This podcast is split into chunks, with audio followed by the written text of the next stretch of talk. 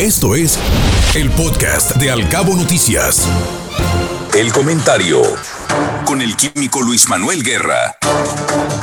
Estimado químico, con el gusto de siempre los saludamos y los recibimos en este espacio a propósito de todo lo que estamos descubriendo con las nuevas variantes de este SARS-CoV-2 y también todo lo que se ha aprendido a nivel científico. Lo escuchamos con atención y lo recibimos con mucho gusto. Buenos días.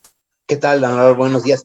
Pues fíjate que es ya conocido de que este COVID no es un COVIDcito, como se ha dicho por ahí, sino que presenta secuelas importantes, sobre todo a nivel cognitivo, a diferencia de una gripa o de una influenza. Mucha gente que se ha contagiado de COVID presenta secuelas a nivel cerebral, Ana Bárbara, como dolor de cabeza recurrente, problemas de sueño, ¿verdad? De memoria. Estos efectos reverberantes pueden condicionar eh, condicionar eh, fatiga, dificultades para pensar con claridad, dificultades para recordar, meses después de que la infección se ha ido, eso ya lo sabemos en este momento. Esto no es algo nuevo, sistemas inmunes que se han desarreglado, se han correlacionado ya en, eh, desde hace años con otras infecciones virales. lo que hace diferente al COVID-19 es la amplitud del problema, Ana Bárbara y Guillermo. Eh, millones de personas se han infectado alrededor del planeta.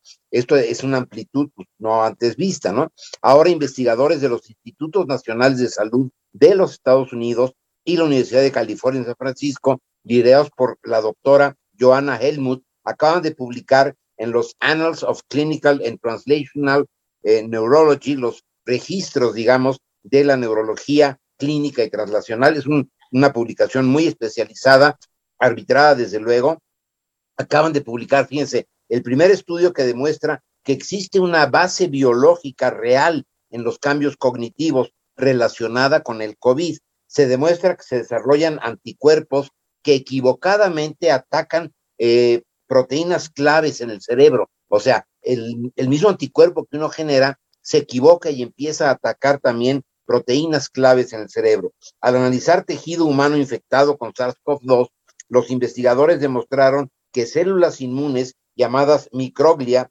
sobrereaccionan en el cerebro y al pasar estas células a una actividad incrementada pueden dañar tejido cerebral circundante. Este patrón pudo, comprobarse cuando los investigadores estudiaron tejido cerebral post-mortem de personas que habían fallecido por COVID-19. Comenta la doctora Svetlana Blitzschein de la Escuela de Medicina y Ciencias Biomédicas de Nueva York y que dirige la clínica de disautonomía y coautora de esta investigación, que es nuevecita que se acaba de publicar. La estoy citando a Ana Bárbara Guillermo. Es claro que la bruma cerebral, esto que se ha llamado así como una bruma que queda después del COVID, eh, como se ha llamado al conjunto de síntomas cognitivos después de COVID, es causada por la neuroinflamación resultante. El poder entender la causa de estos problemas neuronales permite encontrar también un tratamiento a los mismos.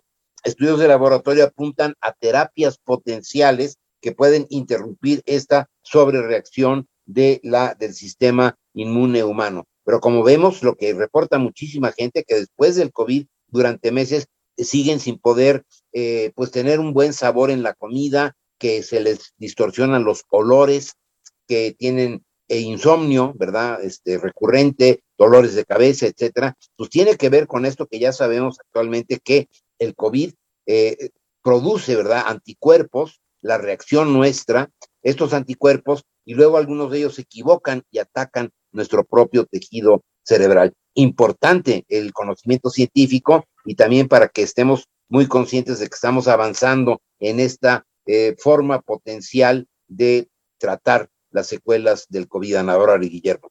Interesante, como siempre, su comentario químico. Le deseamos lo mejor para este día. Cuídese mucho y estamos en contacto. Hasta la próxima. Muchas gracias. Gracias, químico. Un abrazo. Igual para usted. Buenos días.